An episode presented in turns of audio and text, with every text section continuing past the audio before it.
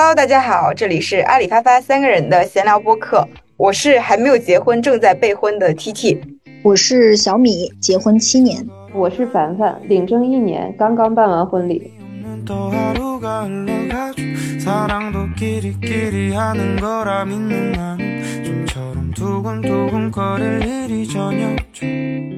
我们今天的话题就是已婚女人进来说说结婚的三个好处。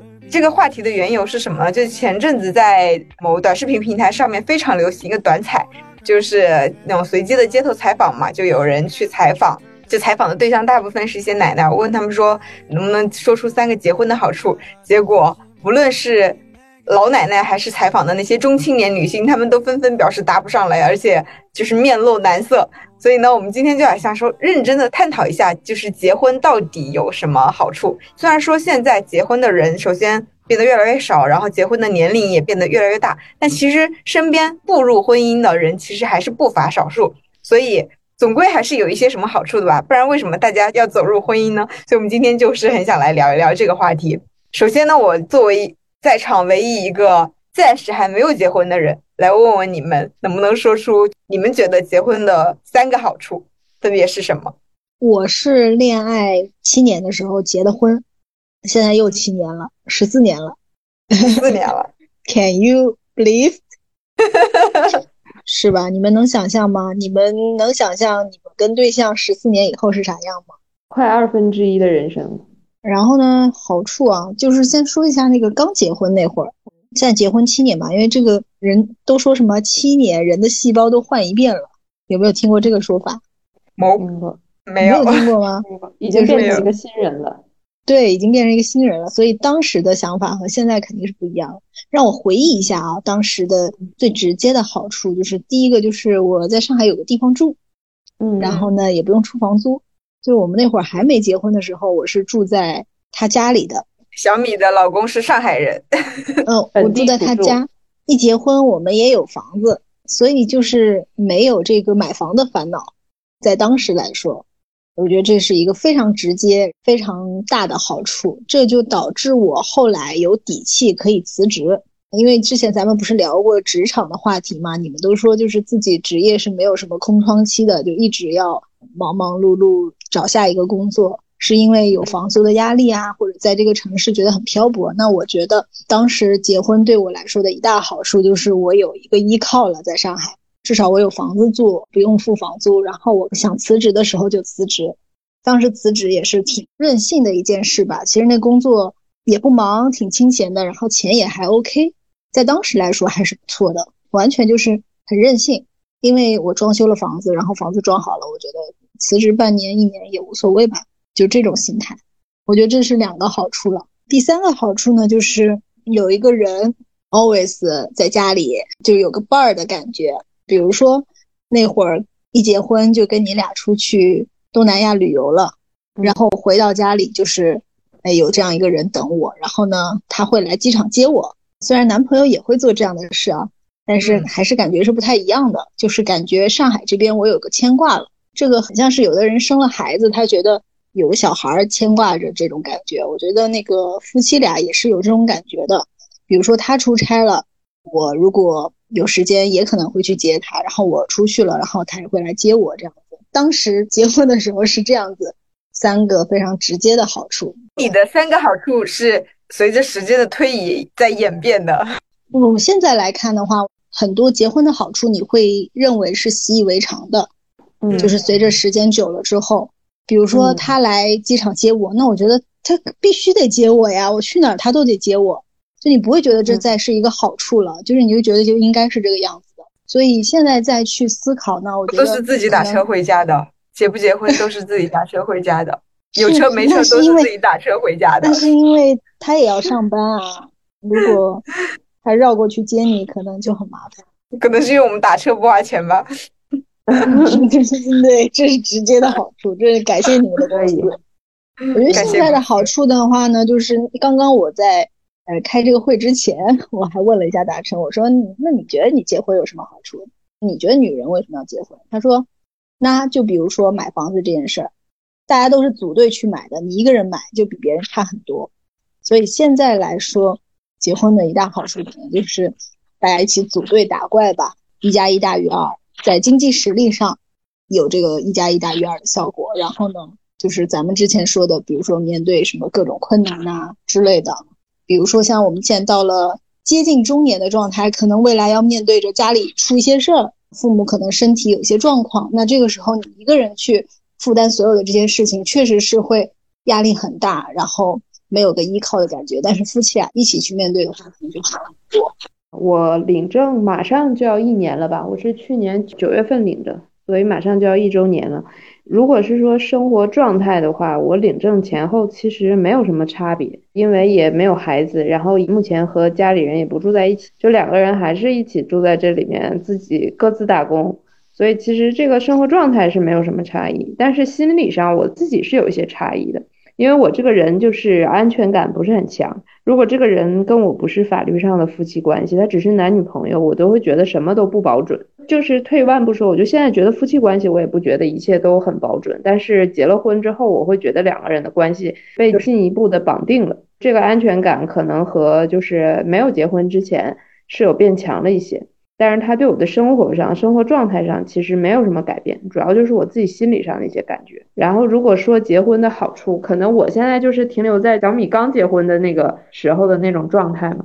首先第一点，我觉得就是不会被人催婚了。我家里虽然也不算是说催的特别厉害、特别丧心病狂的那种吧，但是我感觉我父母的那种焦虑也是很强烈的，只是他不敢催我而已。我肯定也不是说为了应付家里人的催婚，我就一定要结。我感觉可能更多也是自己给主流的生活交了一个答卷。我感觉啊，我就觉得这一关结束了，虽然往下还是有更多的关，但是我感觉啊，就是这个考试考完了。我总觉得那个结婚生孩子，我没有什么很强烈的欲望，但是我觉得就是该做的事儿做一下吧。现在说该做的事儿，这个话就很政治不正确，但我就是感觉 能体验的就有一种感觉，听播客的女生都是 不要结婚、不要生小孩的。对对对对，都很反婚反育的。我想不起来我以前因为做了什么事儿后悔，我确实都是因为没做什么事儿后悔。然后我可能以后我怕老了，结婚生孩子这些比较主流的经历没有经历过。我更多是一个这种心态。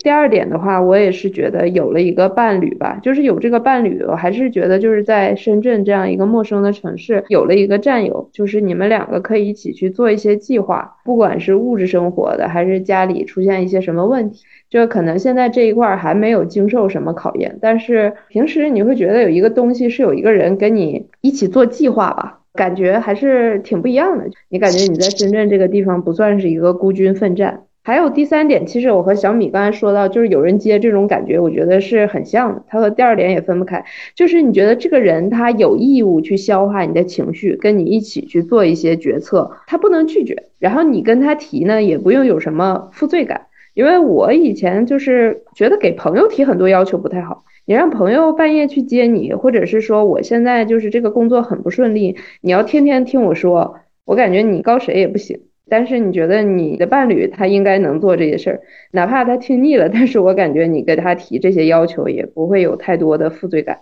所以这个是我目前结婚一年以来的一些感受吧。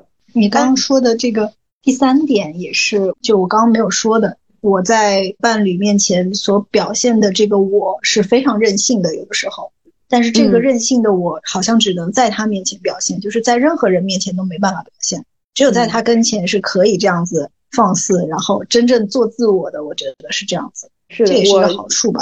我有在爸妈面前都得装一装。是的，我有一段时间任职不通过，然后我任职不通过也会跟朋友倾诉，但是也不好意思跟朋友天天倾诉。但我那段时间只要一回家就会，当时对着还是我男朋友，每天喊我不优秀怎么办？我不优秀啊！我每天就在屋里大喊我不优秀，然后就就像一个疯子一样。请问门总是怎么安慰你的？门总应该很会吧？没有，可能前几天有安慰吧，后来好像也不太安慰了，就每天听着我在那儿说我自己不优秀。哎，我总结了一下，你们刚刚提到几点，包括我之前采访身边的朋友，他们有提到的几点，我觉得有一些相似之处啊。我大概理一下，第一个就是说，在经济方面，如果说找一个经济实力门当户对，或者说甚至比你要稍好一些的，最后都是能够达到这个一加一大于二的效果的吧，对吧？这个是一定能够成立的。这个我理解是跟结婚有关系的，因为如果你们没有结婚，你们在法律意义上面没有这一层关系的保护的话，其实很多东西，如果你们只是伴侣，它是不成立的。但是你们还有提到两件事情，一个是刚刚讲到的这个，他给你发牢骚也好啊，他来接你也好，这些都是属于生活上的陪伴和情绪价值的一些提供。但这些东西一定是婚姻才能带来的吗？我觉得我跟我男朋友，就是他现在还不是我老公的这个人。我觉得他也有履行到这一点，我不知道结婚在这件事情上面，就是结婚和不结婚它的差异，你们觉得很大吗？就比如说你们假如就是一直恋爱，那恋爱十年，你觉得第十年和第一年头两年是一样吗？不太一样，或者你们可能有很多东西就是不再那么任性妄为了。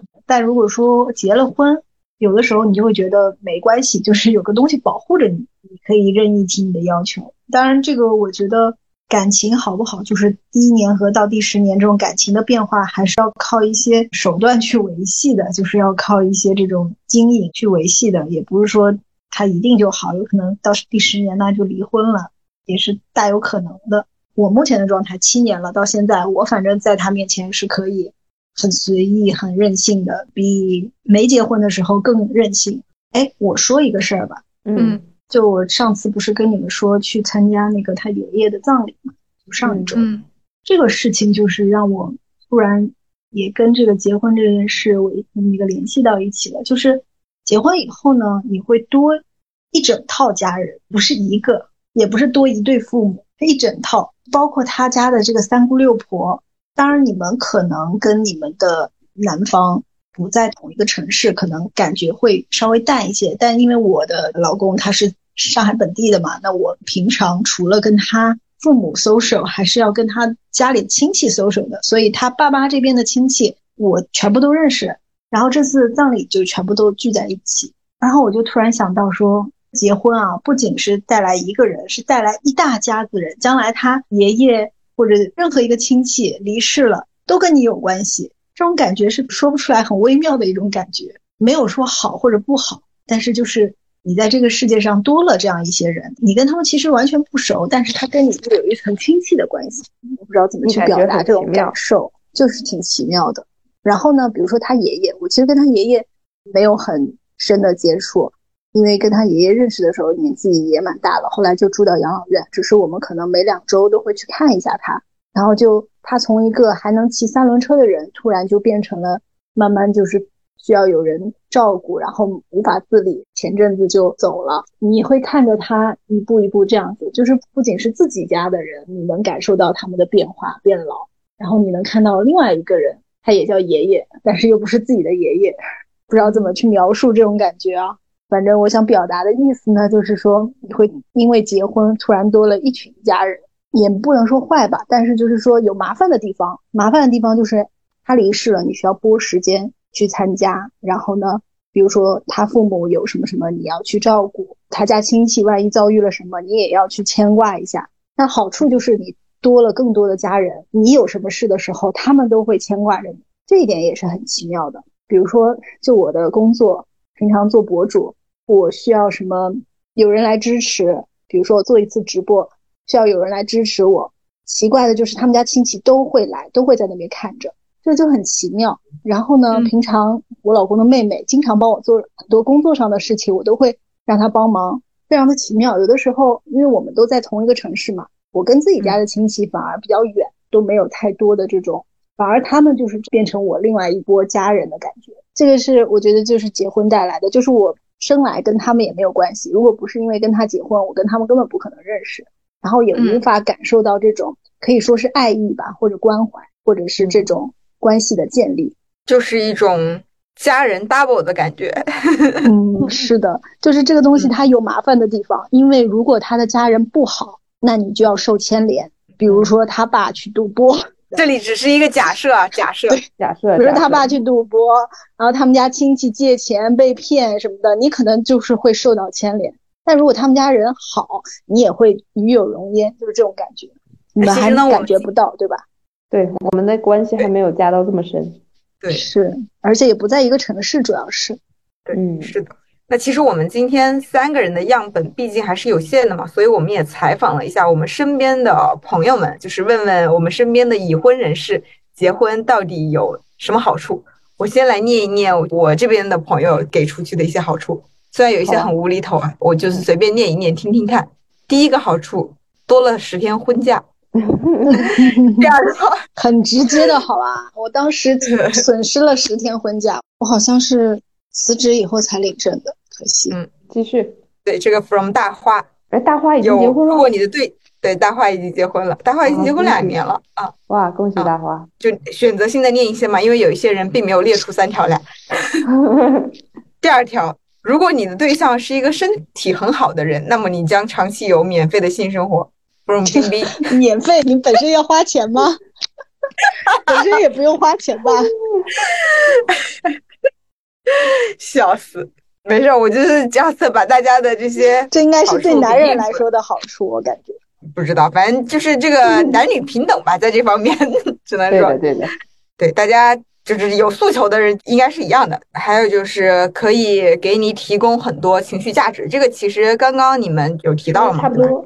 然后另外就是在经济实力上面是会有一些增强的，我觉得这个也差不多。很重要的一点是增加了很多责任感，在婚前和婚后，尤其是当家里人如果出现一些什么状况的时候，她就说她妈妈最近得了癌症嘛，但是她的老公在这件事情上面就给予她非常多的支持。她的原话是说谁谁谁就是我心里一颗定心丸。她说这个东西是谈恋爱跟结婚就是一定是不一样的。这个可能就是刚刚你们其实也有提到过的，就是多了一份义务，也多了一份责任感嘛，大概就是这些。与此同时呢，我也采访了一下我的母亲老张，我问他能不能说出三个结婚的好处。我妈妈给出的答案就让我感觉仿佛是从百度就是 里面百度过来的一样。我来念一下：一，两个人组织了一个家庭，有一种归属感；生了小孩，有一种责任感，有了一个幸福美满的家庭。二，结婚使人健康长寿。我不知道他这一点是从哪里瞎说瞎说，有科学依据吧？结婚使人长健康长寿，老了之后有人相互陪伴、相互照顾，父母也能够比较安心，笑着闭眼离开人世。三、增加财富，不会冲动消费了，因为有了一种家庭的责任感，然后有了一种亲情感。我觉得他这个三不冲动消费这一点，你们有感知吗？我感觉好像这跟结婚应该没有什么关系。这前两点倒是个人有关，对我感觉也是，可能生了小孩之后会减少一些冲动消费吧，因为要花的钱实在是太多了。我只能结婚以后就要花钱了。哦，我前面漏说了一个，刚结婚的时候的一个特别好的好处就是你会突然多一笔钱，就结婚的时候你会多多一笔钱。对，我记得你之前好像有聊过，超级结婚其实是会赚钱的。对，拿的红包呀，父母给的红包呀，就是攒一攒，哎。发现小金库又多了，因为那时候我结婚的时候还比较穷嘛，我也没赚多少钱，没存款。一毕业没有多久，那个时候就结婚，拿到钱会觉得，哎，一下子挺有钱的。对对对，那时候是这样。对对对，现在不太赚钱了。对，而且现在不会觉得说，哎，有一种发财的感觉，就这个强感觉就弱了。对，一方面是大家现在赚钱能力肯定是，就是三十三岁的赚钱能力一定是比二十三岁的赚钱能力要强。这第一方面，第二方面，我觉得还有一点就是，其实你难道不觉得这些钱都是你爸妈的钱吗？就是只要结婚，就是他反正这笔钱就是早晚都是你的，我会有这种感受，因为你办酒席难道那些钱也感觉对，也都是你父母曾经给出去的钱，就都是来来回回就是父母的钱，所以年轻的时候结是会有这种感觉的呀。我那时候就觉得挺开心的。是的，现在就没有这个开心的。对，就是我小时候的发小，他是在我刚毕业没多久就结婚了，然后他结婚了就拿到一笔钱，他当时就跟我说：“我现在突然有钱了，你要是缺钱跟我说，我可以借给你。”好大方哦。对，是是，对，就是他那个很热情，然后他就是说突然感觉自己发财了，因为那个时候大家都刚毕业。是，那时候十万就觉得不得了。对。那你们呢？你们身边的朋友，我也来说一下。其实这个答案差不多。我是问了我三个初中同学，他们三个分别都已经结婚，大概有五到七年了吧。然后其中有一个是已经那个生宝宝了，宝宝已经上幼儿园了。他的答案其实我觉得也是和前面差不太多，主要是两点。第一点就是遇到问题的时候可以共同面对，因为他觉得婚姻的本质是利益和价值的捆绑。就是大家可以一起解决问题，那他可能遇到问题更多了，毕竟孩子已经挺大了。他这一路上经历的事情会更多一些。第二点的话，他就是说，他觉得伴侣可以对抗孤独。我们在讨论这个问题的时候，另外一个结婚了五年，但是至今没有孩子的朋友是说，也是针对伴侣可以对抗孤独这一点，他是觉得对抗孤独，结婚和谈恋爱差不多，没有什么大的差异。他只是觉得结婚在这一点上让分开的成本变高了，就是大家更不容易分开。但是让分开的成本变高这件事情。怎么判断它是一件好？对啊，在我看来，我没有觉得。可能有的人不想分开吧。是的，是的，这个立场就是屁股坐奶头吧。婚姻中弱势的那个人可能不太会想分开，因为分开之后二减一就等于一了。对，第二个我的那个初中同学，他除了说婚姻让分开成本变高这一点以外，他说的。也是说让大家变成了利益共同体，他觉得两家的力量可以合并到一起。他是一个非常典型的例子，因为他们两个人从工作到求学都是两家集合了所有的力量，是给就是出到两个孩子身上一起，确实是起到了一个一加一大于二的效果。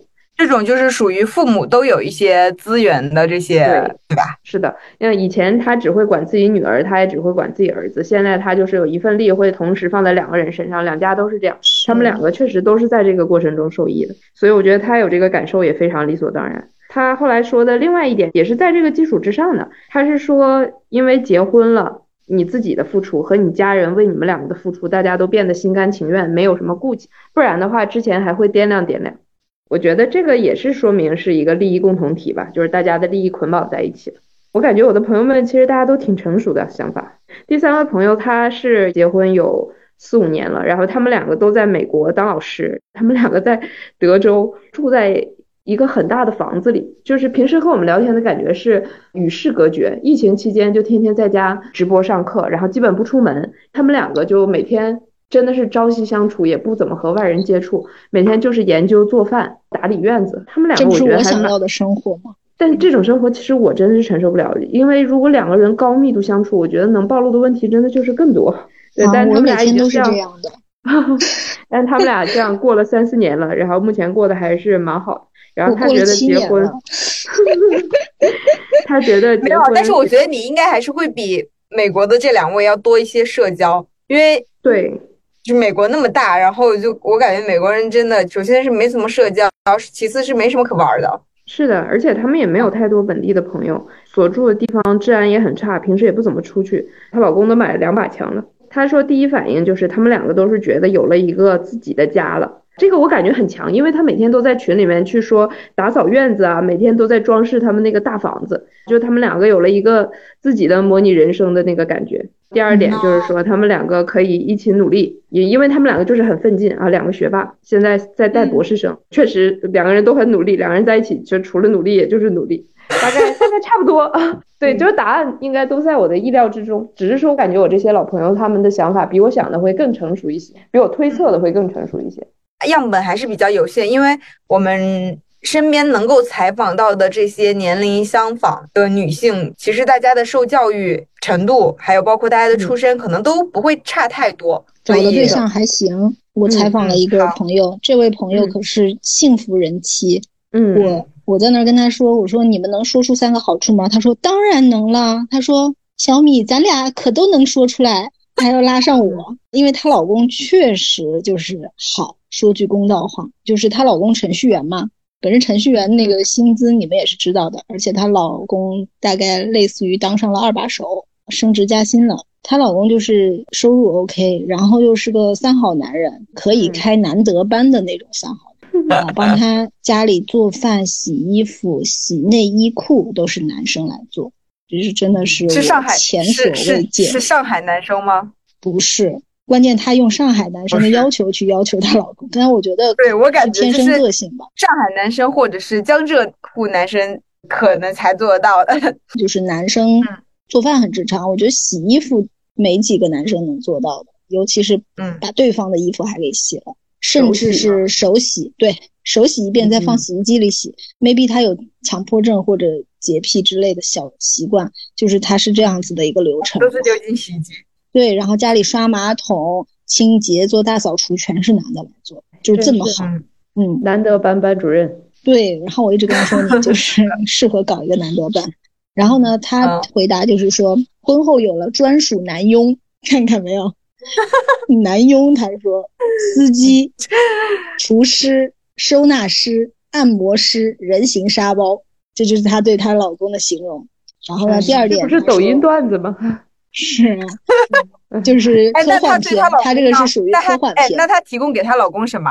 她是不是一个情？她是那种情商很高的？她还是挺会说话的。第二点呢，他就是说人生漫长，婚后有人陪伴度过人生的各种难关，这个大家说的都是一样的，不再孤单一个人面对解决问题。嗯。然后第三，他说用最近看的《长相思》的名言总结：遇到好的爱人，婚后就是有力自保，有人可依，有处可去。最后他还鼓舞所有女孩们不要恐婚，擦亮眼睛，找到对的人。对，其实我想说，这些好像听下来，大家的这些好处。更重要的是，你找到了一个合适或者说正确的人，而不一定是说结婚这件事情带来的。其实这也就引到了我就下一趴我不是准备的问题，就是我面对与结婚的一些不确定性，或者是说一些疑惑嘛。我之所以到现在一直就我已经婚期已经定下来，就是国庆节嘛，但是我到现在我们也没有领证。最近在忙房子的事情，就是一直也没太把这个领证这件事情提上日程。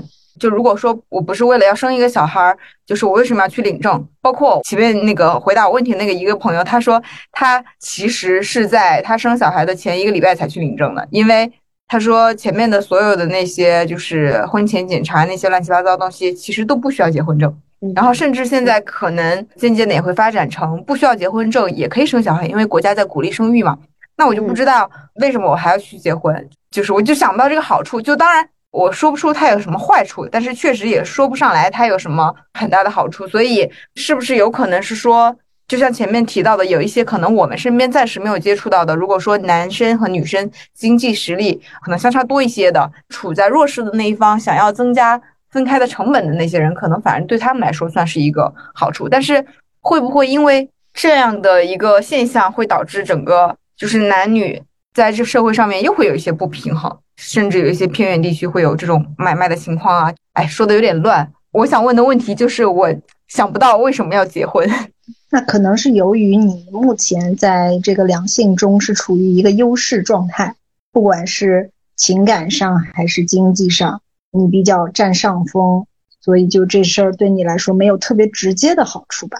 以及你是不是有顾虑，说人生就他了，没有其他可能性了？这个我是在。那时候要领证要结婚的时候是有所顾虑的，就会觉得说我这一生就这样了。不知道你是不是有相同的这种心理状态啊？就感觉哎呀，我没有其他可能性了，我要从此遵守一些这种也不能说妇道吧，就是遵守一些这个婚姻规则。嗯嗯，是对，就是结婚就意味着这个不是对于女性来说，应该是对于人性来说的一个考验。嗯，你选择结婚就意味着你进入了这个。规则，当然没结婚也是单一配偶这种，当然很多人该出轨，但是出轨喽，是，但是你就会觉得说，确实如你所说，就好像觉得我的人生的可能性其实是被局限的。嗯，那我跟你说一个我刚刚问大臣的一个男性角度，嗯，他说可能女性会冲动结婚，但是男性是不太会冲动结婚，所以如果男的想结婚，一定是算好这个观点，你们觉得怎么样？我觉得可能不一定是想好了，但是他可能自由对他的吸引力没有失去你这个人的吸引力大。我现在还是不习惯叫老公，我现在发明了一个折中的词儿，就是对象。什么？对 象？对象？你叫男朋友吧，又不是，然后老公吧，现在还没有切换过来。你不好意思叫老公吗？我没结婚，我也一直叫我我对象。对呀，我就嗯，是吧？是吗？对，我就不怎么叫老公。我大学的时候就叫老公了。哎呀，我当面也不怎么叫老公，所以现在就还没习惯，可能需要过一段时间。有些称呼家属，对，配偶、家属、队友，对对。对，还有对外人说比较中性，然后你们是不是觉得说对别人说老公腻腻腻歪歪，像个小女人似的？因为我当时就是我们两个是去年的时候五月份，他跟我求婚了。他跟我求婚了之后呢，我心里都会觉得啊，结婚这件事我也答应了，那就是朝着结婚这个方向过去。但是直到九月份结婚，这个中间我们又有很多讨论。其实我感觉我们两个都有一些顾虑，这个顾虑就是感觉结婚会让人生的可能性变少。其实人变老就是可能性逐渐减少的一种表现吧。就是你在深圳这个城市工作安稳了，然后你有了自己的事业、自己的圈子，那你换到其他城市的成本变大了，你生活的圈子就固定了，你的伴侣定下来了，你的圈子会进一步固定。你有了孩子，那你的生活方式、你的时间，你都会被固定，你确实是可能性越来越减少。我们两个其实都聊过这个问题，就是我能感觉到，其实我对象作为他比我小两岁的一个一线城市的一个男性，他对于结婚的种种考量。当然，我们俩最后都觉得这个婚还得正常要结，都是觉得就算是结婚可能会。带来种种未知，还有可能性的丧失，但比起这个，更不能失去这个人。我觉得只能这么去比。包括前一段时间五一，我有一个好朋友，然后她也在备婚，备婚的时候和男生的家属有很大的冲突，和她男朋友也爆发了在一起几年以来最大的冲突。她就觉得不知道为什么要结这个婚。我跟她聊的就是，我说你去想一想，如果你分手的话，你能不能承受？跟这个人分开的一个代价，这个代价不光是感情上的，也不光是经济上的，还有很多，就是你们两个社交关系上的，你自己心理距离上的很多很多。就是我说一句，大家可能在小红书上会被骂，人觉得可能不至于，但是你真的是面对很多人，你都有一个解释成本，还有你自己，就是你心理上可能对一个人有这么一个依靠习惯了，然后你要换一个人，换一个人也要承担一些未知的可能性，这些风险。他说，沉默成本太高。对，其实这些东西你放到小红书上让女生讨论，都觉得它不是原因。我也能理解，它绝对不是原因。就是一个真的导火索或者是一个原则性问题之前，这些其实我觉得是现实存在的。如果真的发现了什么原则性问题，那肯定该分就分了。但是这些我觉得其实真的是会影响大家一些考虑的。我之前最早的时候去看三坨土的一个公众号，他讲他们两个结婚几周年，他写的帖子就是这样的。她说，她跟她老公在婚姻几年中都有过面对更大的异性的吸引的机会，但他们两个都控制住自己的原因，就是想到如果因为这件事儿失去对方，就是方方面面的成本，他们俩承受不了。我当时是觉得这个挺实在的，说出来可能不是政治正确，但我觉得确实挺实在的。就是我非常能理解，结婚是一件很麻烦的事情，然后离婚其实也是，所以一来一去吧，你想到这个事儿。他这么麻烦，你就觉得跟现在也没有大差别，然后也没有这么及时的好处，所以就会不想踏出这一步。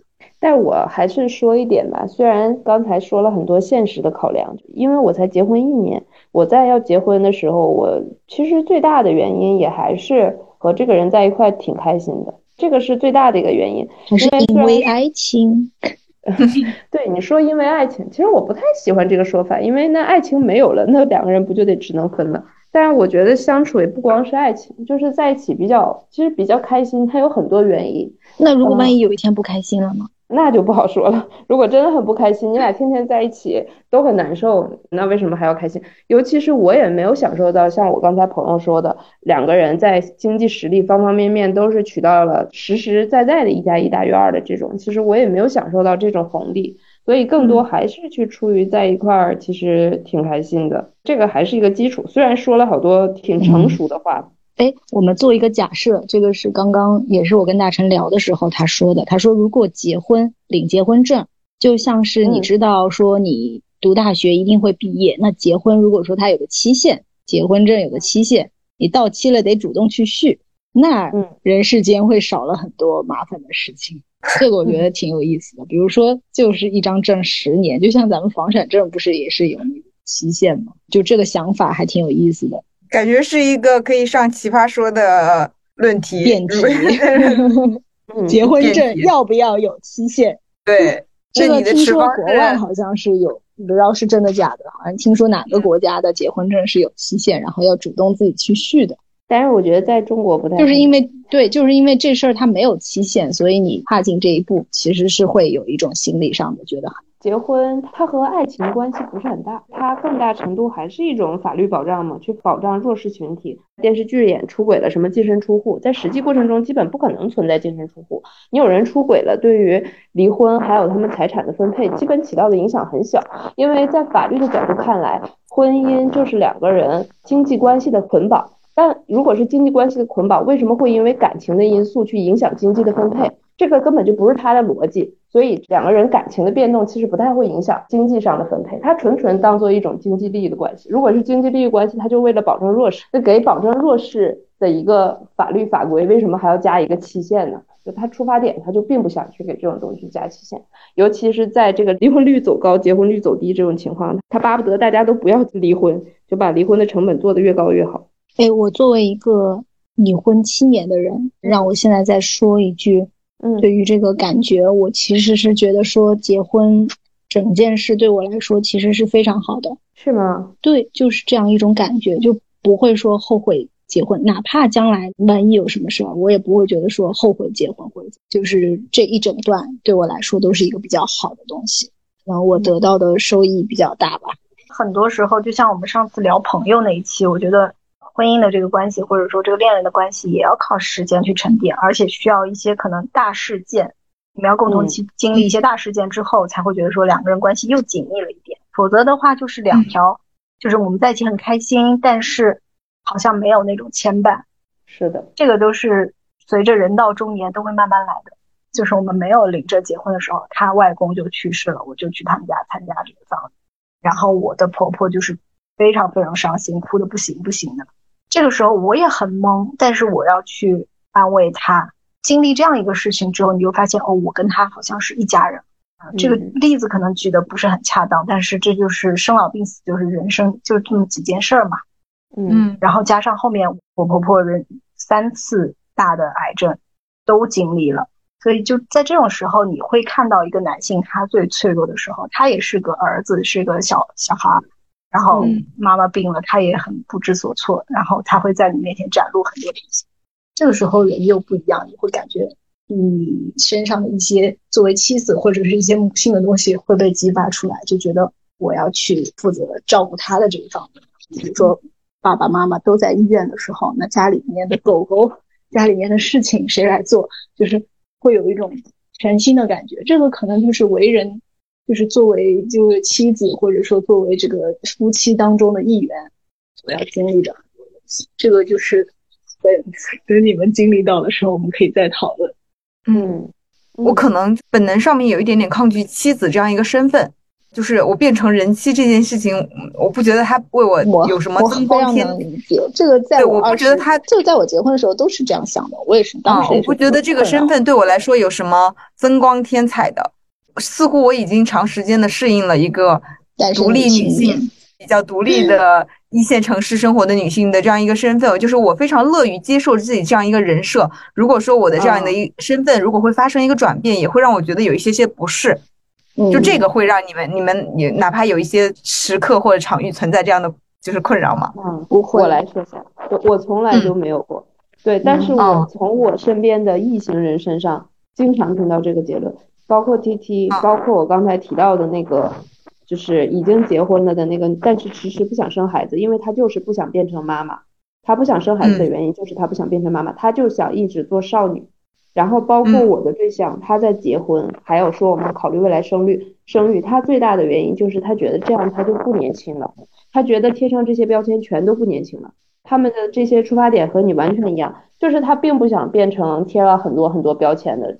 这样的人，就是他觉得贴上这个标签就不是另一种人了。角色，嗯嗯，对我碰到了挺多人都有这种想法。一开始我不是很能理解，因为我自己是觉得怎么样？因为我有一个师姐，就她孩子今年就要上小学了，但她看起来非常的年轻漂亮。我是觉得这个点是很酷的，就在我看来，她看起来很年轻，很像一个独立的单身的小姐姐。结果一听她孩子。呃，六年级了，就是我是希望别人能看到我这样一面，我会觉得哦，那你很牛逼啊，很反差，没有想到，而不是说你看起来就很时髦啊，那你现在就很年轻，就很活力，就很都市白领啊，那你就是一个都市白领，那也很好。但是我觉得刚才提到那个人也很好，就是我以前是憧憬这样的，我说哎，没想到吧，给你一个意想不到，但是我没有想到，其实有很多人是你这么想的，直到我碰到了很多人这么想，但我觉得怎么想都很合理。对我跟你说，这个其实只是你的没有结婚前的一个顾虑想法吧，但实际上你啊，我结了婚了，我该想独立还是可以独立啊，嗯，就是因为咱不是嫁入豪门，嗯，你该咋样还咋样，你想不工作还得工作呢，你想当全职太太还不行呢，所以其实并不会影响，包括你的工作决策。包括我七年，你看我都没有生孩子，所以你看我的这个婚姻，并不是说我们俩结婚就是冲着生孩子结婚，不是说为了传宗接代才结婚的，就是当时结婚是因为就是感情到了，然后种种原因啊结婚了。然后七年没有生孩子，按理说我应该承受了很大的这种双方父母的压力，但其实还好，我爸妈、我公婆对我都是挺宽容的，所以其实依然可以做自己吧，我觉得。其实我们今天想要聊这个话题也很有意思，因为大家都在结婚，但是现在互联网上面愿意发生的这些人，大家都在反婚反育。实际上，我们生活中还是有很多人就是迈入了婚姻，且拥有着、经营着一段还不错的关系。所以我在想啊，可能是因为我们可以试想一下，你对于一个事情不满，你会比较愿意发生，还是你对于一个东西满意，你比较愿意发生？其实这个类比在我们工作当中是一样的，你遇到。逆境的时候，你可能会找你身边的朋友啊、亲属啊去倾诉，但是你可能遇到顺境的时候，并不会挨个儿去跟大家说，对吧？你可能只会是跟最最最亲密的人说。有的时候呢，我们也就丧失了这个思考的这个过程。所以，我们觉得我们今天通过我们自己的感受也好，还有包括采访身边的朋友也好，来聊聊这个话题，其实还挺有益的。其实我觉得今天整体来说听下来，我自己总结的啊，就是如果我说不对或者说不完整，你们可以补充。就是第一方面就是其实。女生大可以，就是我们是女生嘛，所以我们也假设我们的听众绝大部分可能是跟我们差不多的这个一线城市的女生。那其实不要对于这个婚姻有太多的恐惧，包括现在虽然还有一点点恐惧的我，就刚刚其实凡凡指出了一点，还蛮一针见血，就是这个身份其实自我认同或就是可能比你真实的这个身份的人设会更重要。这个我自己回头可能也会再消化和思考一下。第二点就是。我觉得，之所以大家婚后都过得还可以的，其实一个很大的前提条件，也是因为我们在没有结婚的时候，也是一个把自己经营的还不错的一个经济和。思想都相对来说独立的一个女生，如果说我们拥有这样的一个能力的话，其实不管我们是处在非结婚还是婚姻的状态里面，应该都不会太差。所以我是觉得这点我是想要，你前面没有提到，我想要鼓励，就是大家就女生一定要自己变强。我也很想说一点感受。之前有一个模特叫小八，还是咱们学校的那个师妹，嗯，就是我忘了她大名是什么了。她王月一。对王月一，他在有一次直播里面他说的话，我觉得就是挺有道理的。他就是说出了我一种模糊的感觉，就我无法用语言表达的。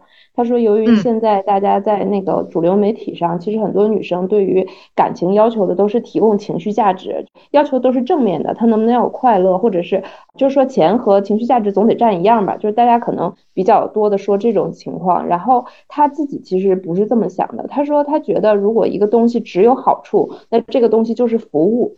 他说：“我花钱氪金打游戏，我肯定是得到好处。”他说：“我花钱出去按摩，这个东西肯定是舒适。我花钱买一个东西，他肯定会得到短暂的快乐。”他说：“他觉得感情不是这样的，他从来就没有假设感情就是只有快乐，只有情绪价值，只有好处。他觉得类比如果是按摩，感情是一个盲盒的按摩，就是你你进入到了这个房间，你不用花钱，但是你不知道这个地方的水温合不合适，力度合不合适，一切充满未知。它可能让你不舒服，但它也可能。”让你很快乐，但是他觉得感情就是亲密关系和别的不一样的点，就是在于这样，它不是让你花了钱花了时间，你就一定能收获快乐的东西。所以这是他难以琢磨、有魅力且也更难得的地方。因为只有好处，他就觉得不难得了。他说还有一点就是现在女生非常的害怕自己被改变，包括我之前听全西西他们的直播，就是说为什么我很警惕。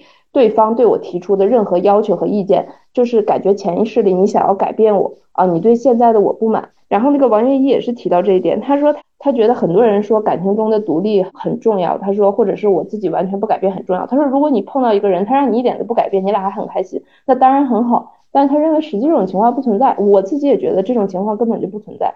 他也觉得说我自己的那个自我也不是什么好死不死，就是死活都不能改的。我自己本来也不是一个完美的人。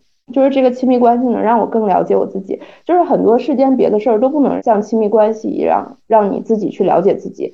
所以他觉得，其实我愿意为一个我值得的人改变，是我了解这个世界的第一步。我认为就是伤害了自己，他也是值得的。其实我觉得这个言论其实是更酷的，比很多彰显说啊，我只要索取情绪价值啊，他到底对我有什么好，或者是说啊，那个没有他，老娘也可以活得很好。我觉得其实这种姿态是更勇敢的。就是谁说现在勇敢的女生反倒是不敢去结婚、不敢去谈恋爱了呢？我觉得这个。可能也不是真的勇敢。其实我很难说，我现在结婚了比婚前绝对快乐。但是我觉得我自己是更了解自己了，而且我观察我的对象，他身上确实是有很多点我不喜欢的，但是有很多点是我自己能学习到的。就是就是真的有人是这样，而且他这些地方真的做的比我好，我以前是不能承认的，但我现在可以承认。我觉得这也是亲密关系对人的一些改变。我不觉得就是有改变就不行啊，我就不觉得有改变就意味着是对自己的否定。我觉得可能心态会更开放一点。关系就像一面镜子，让你看清自己，嗯，收获成长。对，其实发现以前的那些很俗的话，其实说的确实又很对。对，其实我们今天的所有的讨论呢，也是，哎，你说什么？你说我不要怕是吧？对，因为其实它就是一个决定，我感觉我在。最后我去结婚的时候，我觉得它就是一个决定，就跟我换了一个工作什么一样是一个决定。我现在做的这个决定，我只要有勇气承担这个后果就行了。如果有一天我真的分开了，或者是离婚了，我也不觉得怎么样，我就为我二零二二年做出的一个决定负责就可以了。是，就是我是一个成年人了，我可以负责就可以。嗯，那今天呢，其实我们的关于结婚的这个讨论呢，也是只是基于我们自己以及我们身边的这些样本也。没有什么正确或者错误之分。刚刚其实凡凡我觉得总结一段还挺好的，就是亲密关系的魅力到底是什么？当然呢，我们也不是说每个人一定要走入一段亲密关系，你选择独居也好，选择走入一段亲密关系也好，选择结婚也好，选择不结婚也好，我觉得都是没有什么问题的。只要你自己自洽，过得开心，我觉得这比什么都强。然后明天呢，正好也是七夕了，但我们这期节目播出的时候，可能已经七夕已经结束了。那反正祝大家，祝所有听众七夕快乐。哎，你们有没有什么好物和 Happy Hour 想要分享的？你们有没有婚后 Happy Hour 要分享一下？没有，Happy Hour。你都这么满意，你都对婚姻的满意度十分了，NPS 百分之百了。不满意是满意，但是那不满意也有很多啊。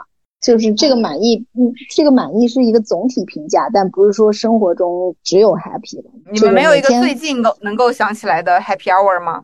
我们之前就是约定周二都可以出去一天爬山，然后我们基本上去苏州就是上午爬个山，下午去书店，然后有的时候就是在下午淘淘看什么书，然后聊聊天儿，大概是这样。在之前呢，我们就会去一家咖啡店坐对面，然后刷各自的手机或者看书，有的时候也会哎聊聊，就聊一些观点吧，就是我们会探讨一些观点。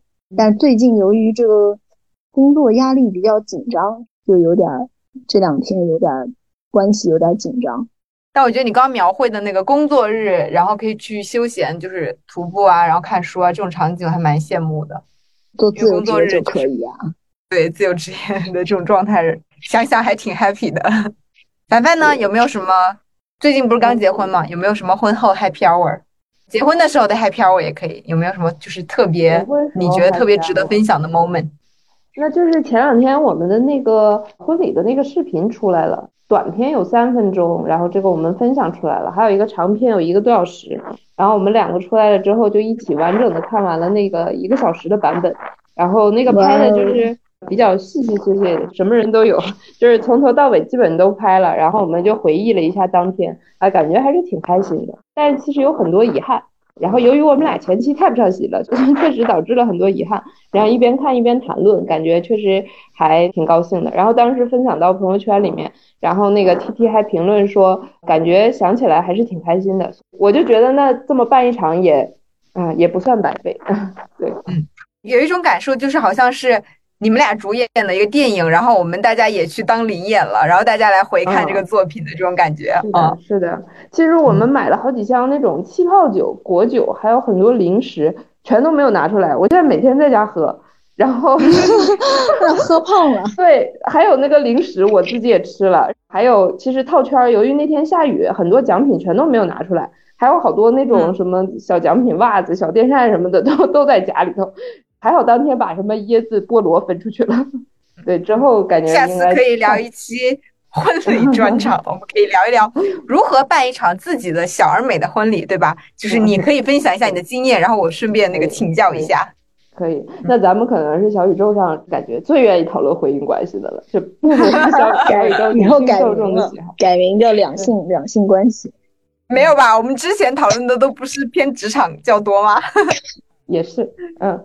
嗯，那我 没有什么 happy hour 想要分享？我分享一个好物，就是因为我最近正在忙装修，觉得后面装修也可以聊一期。我最近正在忙，每天满脑子都是装修，所以我想要分享一个 app，叫做酷家乐。是小白用户也可以通过拖拖拽拽生成一些你想象中的那个，根据你的户型图来做一些布局的排布，还有包括一些物品的展示，然后基本上可以模拟出就是你想要的家里的效果。因为我是自己是没有请设计师的嘛。